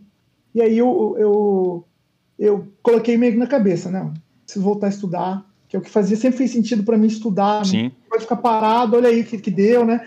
Então, não, vou, preciso, tipo, depois que eu arrumar tudo, né, separei, ter todo aquele transtorno da separação, eu falo, ah, depois que eu arrumar tudo, eu vou, eu vou, vou, vou voltar a estudar. Aí, né, ó, vou voltar a estudar. é, eu, eu fiquei. Eu tava, o, o bloqueio era a distância, né? Tinha lá a Unip e a Univap, que eu já tinha estudado. Uhum. E a- as duas eram o mesmo preço. Na época era seis- 700 reais ou a mensalidade. E eu fiquei, pô, uma ou outra, uma ou outra. E, e eu falei, ah, vou, vou fazer. é, vou fazer o NIP. Sim. E, e cheguei lá, tava um, um, um dos líderes lá da, do meu setor, que eu tava na época na GM, né? E eles falaram para mim, olha, Fernando, é, não, a GM não vai te pagar. Não vai dar, não vai ter ajuda de custo, porque mudou a regra, não é mais assim, não é só ir lá e fazer faculdade que a gente paga, não. Agora tem que ser indicado, tem que ter o, o budget aqui do, do departamento. Aí esse- eu encontrei, encontrei com esse cara, né? Esse cara lá da- do setor, e ele falou para mim, olha, eu também vou fazer faculdade e também não vão pagar para mim não, mas eu vou fazer faculdade para mim, não é para GM. E eu sempre tive, por mais que eu não gostava de fazer o que eu fazia lá necessariamente, tanto assim, é porque eu sou fresco, eu sou, eu sou muito fresco, cara. De sujeira, graxa, eu tinha horror disso. E muito vaidoso, Sim. então eu ficava com graxa, ficar sujo, caía óleo no meu cabelão, no meu black. O cara tem que gostar muito também, né? Vamos combinar. Então, cara, eu não gostava, assim, eu fazia, não, eu fazia com comprometimento, com compromisso, mas não com tanto prazer. Só que Claro. é uma coisa que eu nunca tive, eu nunca deixei de ser, é curioso. Então, todos os, os todos os painéis da, da empresa, eu era muito curioso. Então, todos os painéis da empresa eu, eu lia, queria entender. E ele era Sim. inglês, então eu, eu já estava eu já estava estudando inglês, né? não era mais por osmose. Então eu lia, traduzia o painel, ficava lendo os documentos em inglês lá. E não era metido a besta, era de curiosidade. Sim, sim. No intervalo, eu pegava os documentos tudo e, e ficava lendo. E a galera, ninguém está entendendo nada. Eu falei assim, "É." eu, "Aham." Então eu entendia todos os processos, tudo que o líder da, da, da área tinha que saber, era tudo em inglês, a empresa americana, Sim. os manuais das máquinas, eu ficava ali para testar o inglês mesmo, para entender. Claro. E, e tinham as metas, tudo em inglês. E eu pá, olhava os quadros, entendia tudo. E eu lembro até hoje, assim, teve um acidente de trabalho. Eu já fazendo faculdade, teve um acidente de trabalho e um. um caiu lá, é, só um acidente material, né? Caiu um monte de peça para o chão. E eu falei, cara, eu, eu achei um. Tinha um supervisor passando na, na hora, assim. Eu falei, Uhum. um líder lá, então, oh, vem cá, por favor, caiu aqui as peças aqui, poxa, é, é preciso fazer um relatório disso, né? Tá lá no quadro de metas dos líderes. Sim. Aí ele olhou para mim, tipo, como assim, né? Como é que você sabe? Porque, tipo, além de ser inglês, a gente, vocês nem, não era pra você saber. Sim, claro. É, eu, eu todo preocupado, né? Aí ele falou, mas você sabe fazer o relatório? Eu falei, sei, sei fazer o relatório. De melhoria contínua, era, era, era um, é um sistema global de manufatura que a GM meio que é, criou paralelo ao, ao sistema Toyota de produção, né? Que é o Sim, claro. da, Toyotismo. então, Toyotismo, a, a GM também tinha o sistema global de manufatura que chamava GMT, Uhum. é, GMS, né? É, e aí, é, de padronização dos processos, estava no início da implementação no Brasil, e aí Sim. tinha que relatar todas essas coisas, tinha um jeito padrão de fazer, e es- escrevia em português mesmo, mas o nome Claro. era Near Miss, né? Relatório de quase acidente. Então, Sim. Ah, você sabe fazer um relatório de Near? Eu falei, sei, eu já vi. Eu, eu, eu nunca tinha feito, mas eu já tinha lido, então eu sabia. Claro. Então você tinha que relatar, fazer uma análise de cinco porquês, o porquê que isso aconteceu, porquê que. né, né, né. Então, cara, eu preenchi isso aí, isso abriu uma porta para mim lá dentro, porque a GM tinha uma, uma lacuna no processo dele de, de produtivo. Que a gente chegava, trabalhava ali das, da, das duas da tarde, segundo turno trabalhava das duas à meia-noite, e o terceiro Sim. turno chegava das nove da manhã até as seis da manhã. Então, das nove até a meia-noite, não tinha o que fazer, porque não Sim. tinha. Então, o que, que o, o- pessoal do terceiro fazia? Revezava por café, revezava o pessoal que estava ali do segundo. Então, Claro. é, acontecia. E aí, então, tinha, tinha uma ociosidade ali, limpava a máquina, tinha coisa para fazer, mas não produção mesmo. Uhum.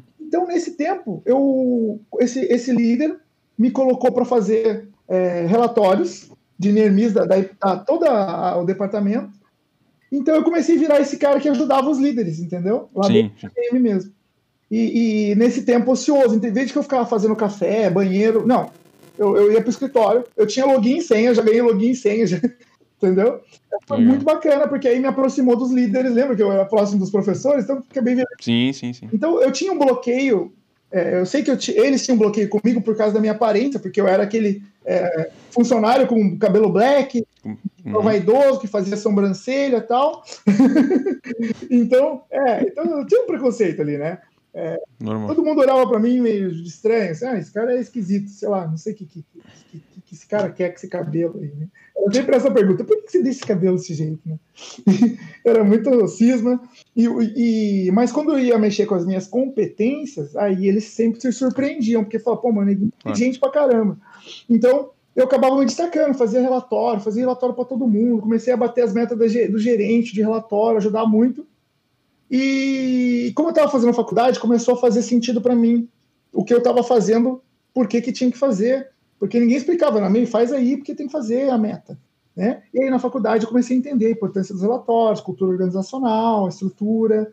Então, cara, nessa é, me colocaram dois anos como líder lá, é, é, tipo emergencial, chamavam de é tipo líder reserva, cara. É tipo um líder suplente. Eu não tinha passado na carteira como líder, mas eu assumia vários porque eu, eu comecei a conhecer, eu conhecia todos os processos. Conhecia os processos. Conhecia os processos, tanto os da liderança, os burocráticos, quanto os da execução prática, porque eu era o, o também um funcionário. Então, é, é, eu virei esse camisa 10 da galera. Então, quando, quando surgiu finalmente, eu, eu me formei na faculdade, né, surgiu finalmente a oportunidade de de, de eu participar desses processos de melhoria. Eu participava dos relatórios, tudo. É, tinha a caminhada da segurança. Quando tinha é, visita dos americanos, engenheiros americanos, eles me colocavam na reunião, porque eu, eles sabiam que eu falava inglês. Então, Sim. eles me aproveitavam, mas não me promoviam, porque não eles falavam que não tinha vaga para mim. Uhum. E quando teve, eu tive uma, uma, uma, uma, oportunidade de vaga de líder e eu não passei na, na, uhum na vaga. Fiquei muito frustrado, né? Porque eu, é, claro. com todo esse meu repertório, eu me achava, né? Pô, cara, pô, fazia tanto inglês, sei que lá, me achava. E essa vaga de líder ali, para ser tipo encarregado da sessão, era o primeiro antes do supervisor. Cara, eu não passei nessa vaga, fiquei bem frustrado. Uh, comecei a procurar coisas fora, dei consultoria de marketing fora, já comecei a mexer aqui com coisas externas, entender como é que era o mundo fora de uma indústria, porque ali já claro. mais de 10 anos trabalhando dentro da GM. Sim. Mas um amigo meu, ele, Toshimi, Toshimi Ota, ele hoje... Japonês, imagina. Japonês. Ele falou para mim, ó, ele era notório, porque ele pegou uma vaga, ele foi o primeiro tecnólogo que assumiu uma vaga de engenheiro na GM do Brasil. Uhum. E porque ele passou. Ele era, tinha curso superior, a vaga era de engenheiro, mas ele, ele se candidatou, deixaram ele fazer os testes, que ele era bom, Sim. todo mundo sabia que ele era inteligente, e ele passou em primeiro, desbancou todos os engenheiros lá. Então, fala, mas a vaga era de engenheiro, então ele tinha que fazer mais dois anos para se formar engenheiro. Esse era o critério, mas ele passou e já foi, então ele sumiu. Do, do... então a gente perdeu um pouco de contato. Quando eu, no, depois de eu formar na faculdade, teve aquela reunião de, de confraternização de final de ano, ele veio, né? Que ele já estava na GM de São Caetano, estava lá em São José. E ele veio, e aí, como é que você tá lá? Eu falei, ah, cara, formei na faculdade, mas não consegui e tal. Como assim, cara? Mas você fez engenharia, tudo, passou? Eu falei, não, fiz administração, né? Aí ele, então, era, isso era dezembro. É, dezembro de 2009. Ele falou assim, não, não, não, Fernando, você vai agora é, se matricular lá é, em engenharia. Você vai convalidar lá, daqui 3, 4 anos no máximo você forma. Não vai estudar tudo, fica tranquilo. E aí você vem para mim, porque eu, eu, eu tô cogitando ser diretor, tá? O meu amigo, assim. E Sim. se eu for diretor, eu consigo te ajudar melhor, né, cara? Você é um cara que eu já conheço, eu sei que você é competente, entendeu? Eu sei que você é inteligente pra caramba, não, não vou te deixar nesse meio, não. Mas você tem que estudar, você tem que fazer sua parte. E aí eu fiquei com isso na cabeça. Eu falei, puta, mas quatro anos, vai, acabei de formar. Você... É igual, né? Você sabe como é. Mais do que nunca, você sabe muito bem claro. como é. E eu com aquela, pô, cara, esse é o, esse é o caminho, sabe? eu tava muito. Que saco, né? É, tipo, cara, vou ter que fazer isso, né? E eu falei, explica para mim como é que funciona essas vagas, porque parece muita vaga, uma vaga que me encaixa tal, né? Porque eu olhava lá sempre nos requisitos, nas vagas internas.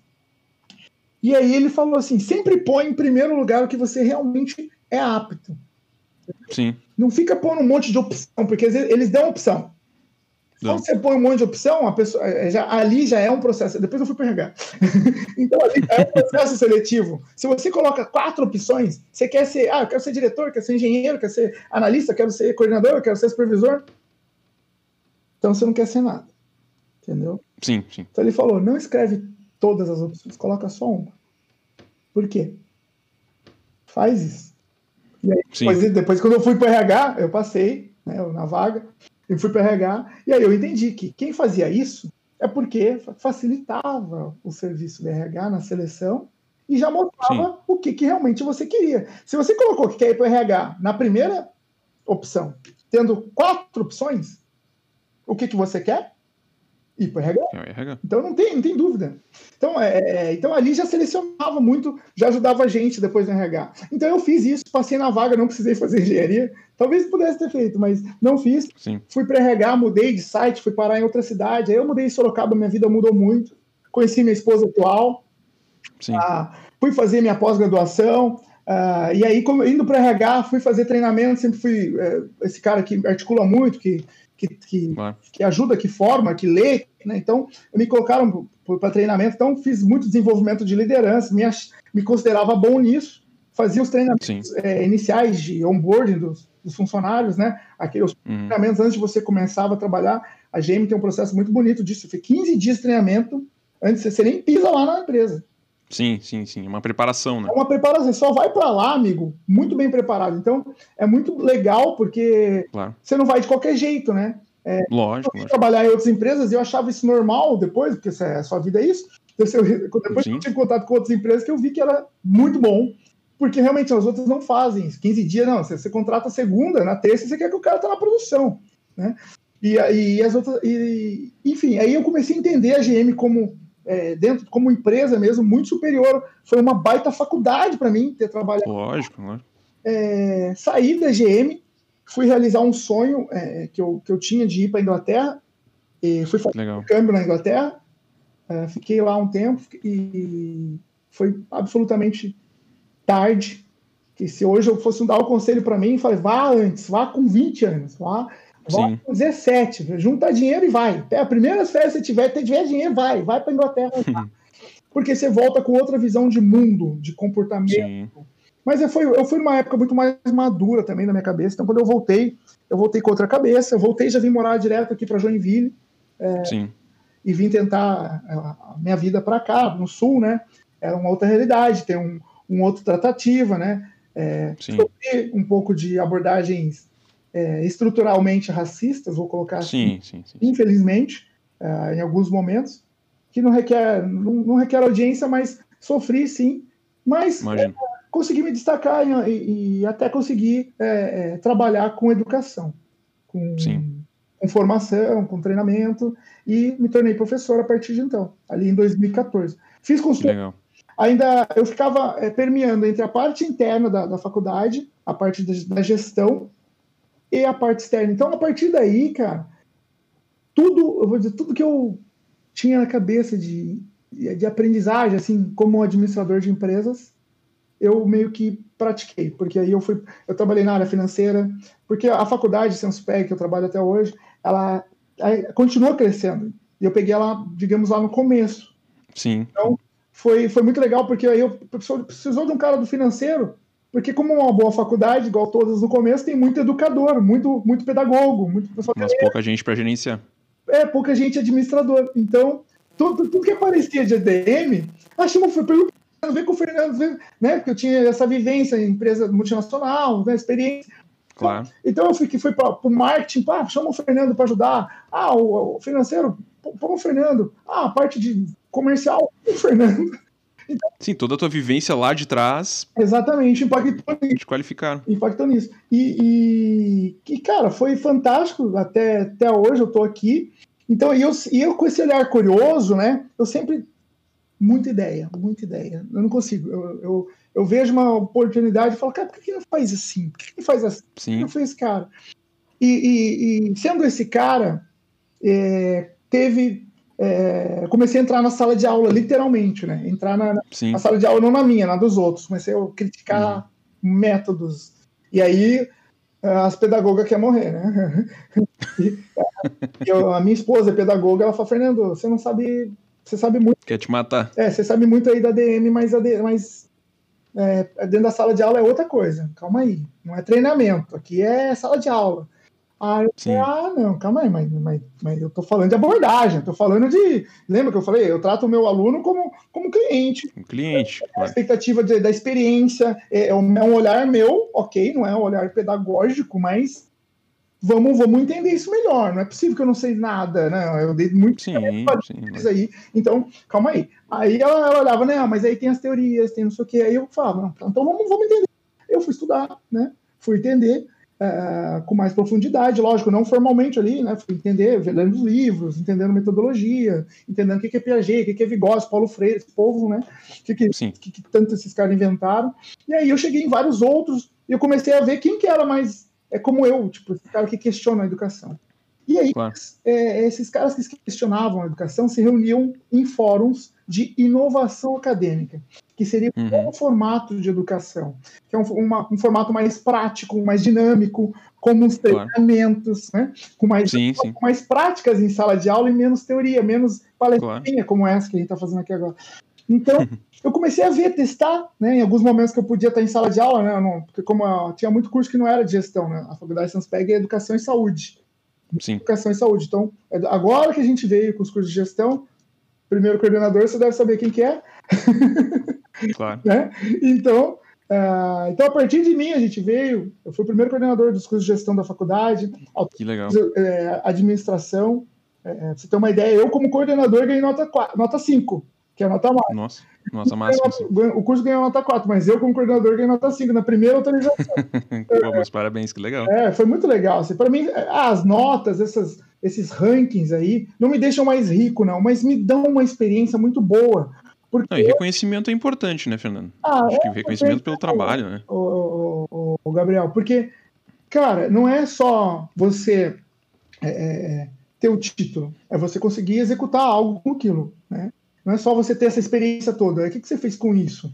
Então, Claro. você saber, novamente, eu sou muito, eu sempre fui muito crítico da abordagem, do atendimento, de qualquer coisa, da loja, do, no site é, e da sala de aula. O professor faz um atendimento para o aluno, é um serviço, serviço Lógico. educação, em que ele tem que atender o aluno. Então, para mim, é, eu sempre fui muito crítico disso. E, e ne- Sim. nesse olhar, com esse olhar crítico, eu fui para essa, essa, comecei a encontrar meus meus críticos junto comigo nessa questão da inovação acadêmica, que também Sim, criticava, sim.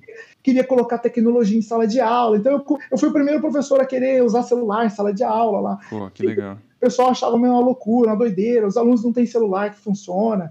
Na, Sim. na faculdade nem tinha Wi-Fi. Aí, quem que era o financeiro? Quem que era É, o financeiro? Então eu falo, eu, eu, eu pro diretor e falei, ó, a faculdade precisa ter Wi-Fi, nós estamos aqui em 2015, amigo. Sim, já vai fazendo, já vai resolvendo problemas. Tacamos inteiro. Wi-Fi na faculdade inteira e tal. Pô, mas eu porque eu queria tacar minhas bagunças Sim, na de aula. né? Sim, sim, Mas é sim. lógico, o aluno também gostou, ajudou o cliente, então tudo, tudo veio junto com essas maluquices minhas. Sim. E em meio a tanto, Saiu minha tela, pode falar. em meio a tanto, tanta, deu uma interferenciazinha do celular também. Deu, deu. Pode tocar ficha. Ah, em meio a tanta maluquice desses fóruns, comecei a conhecer os cabeças disso no Brasil. Então, conheci ali Gustavo Hoffman, Renata Perrenot. ah, cara, e uma galera de um fórum, de uma, eu vou dizer, uma máfia de inovação acadêmica que existe no Brasil. Existem várias, Imagino. Mas a mais top eu comecei a participar. Eu digo a mais top por quê? Porque eles pegam direto da Finlândia, direto de, do MIT, direto de Harvard. Véi, e foi aonde teve a Pega o creme de la creme, né? é, o creme de la creme, é. E aí, exatamente, e vem professor de lá dar o curso aqui. Só que a gente, o Santos Pegrini, não tinha grana para participar disso. Claro. Só que com as nossas conexões eu conseguia.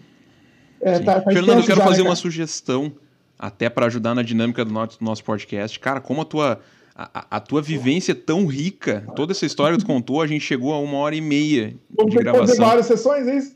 Exatamente, eu, eu queria te sugerir, e até para o pessoal ficar curioso, que a gente grave um episódio exclusivamente da tua metodologia, da tua, da tua, do teu envolvimento na área de inovação, porque é um campo que tem muito para conversar e tu tem certamente muito para ensinar. E para mim, cara, esse, esse nosso é, pretenso primeiro episódio já é uma aula. Tua história é muito rica, é, é admirável tudo que tu alcançou e dá para entender o teu envolvimento né, com a área da educação, com a área do ensino, com a área da inovação, muito por conta de tudo isso que tu contou. Para mim já foi uma grande aula te ouvir e ver essa, essa evolução, esse teu entendimento sobre as coisas, né? Essa tua como tu foi é, ganhando, né?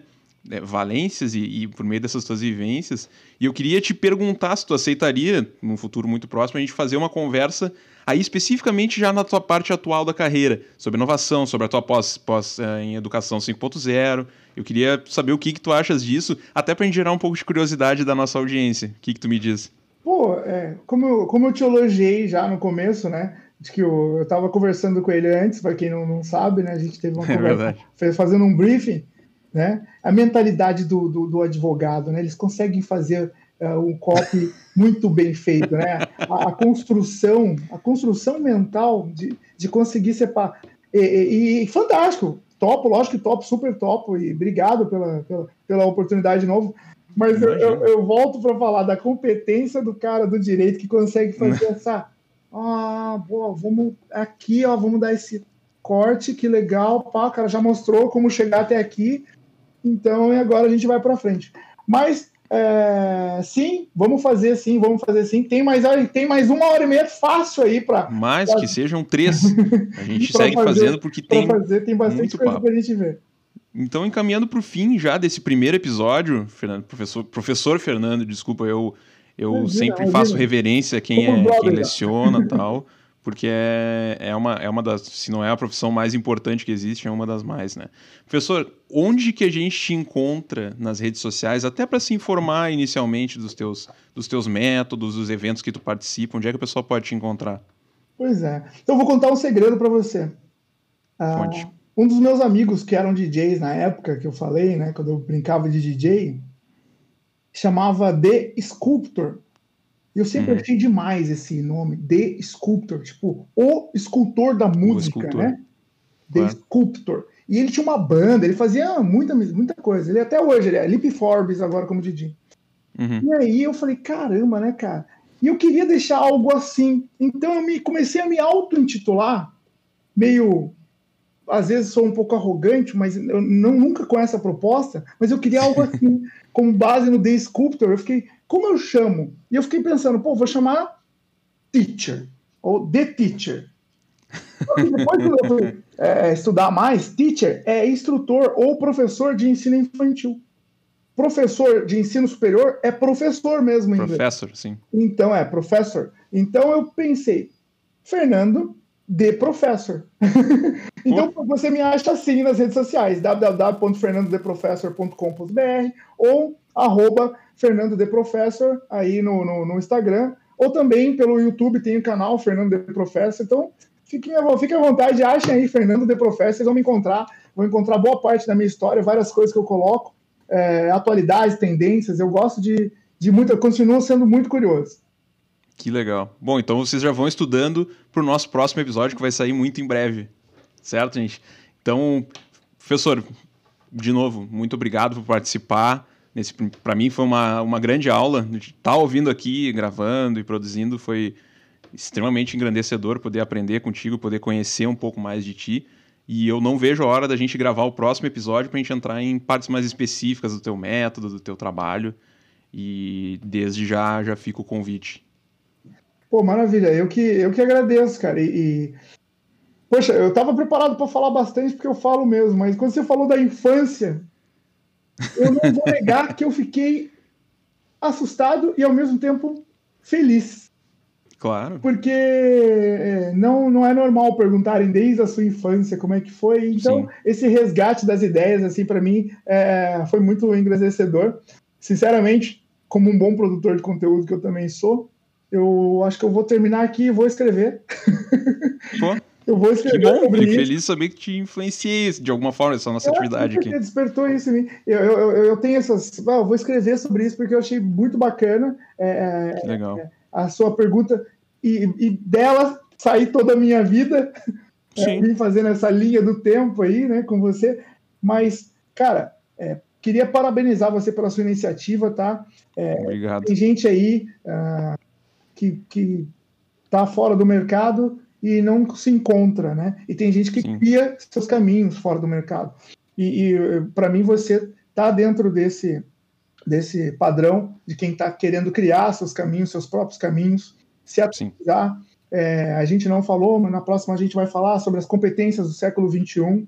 Com, com certeza. certeza. Com certeza, é, autogestão e, e, e esse, esse espírito empreendedor tá, é uma das competências mais exigidas para esse século de hoje, esse século da tecnologia, da iniciativa e da acabativa.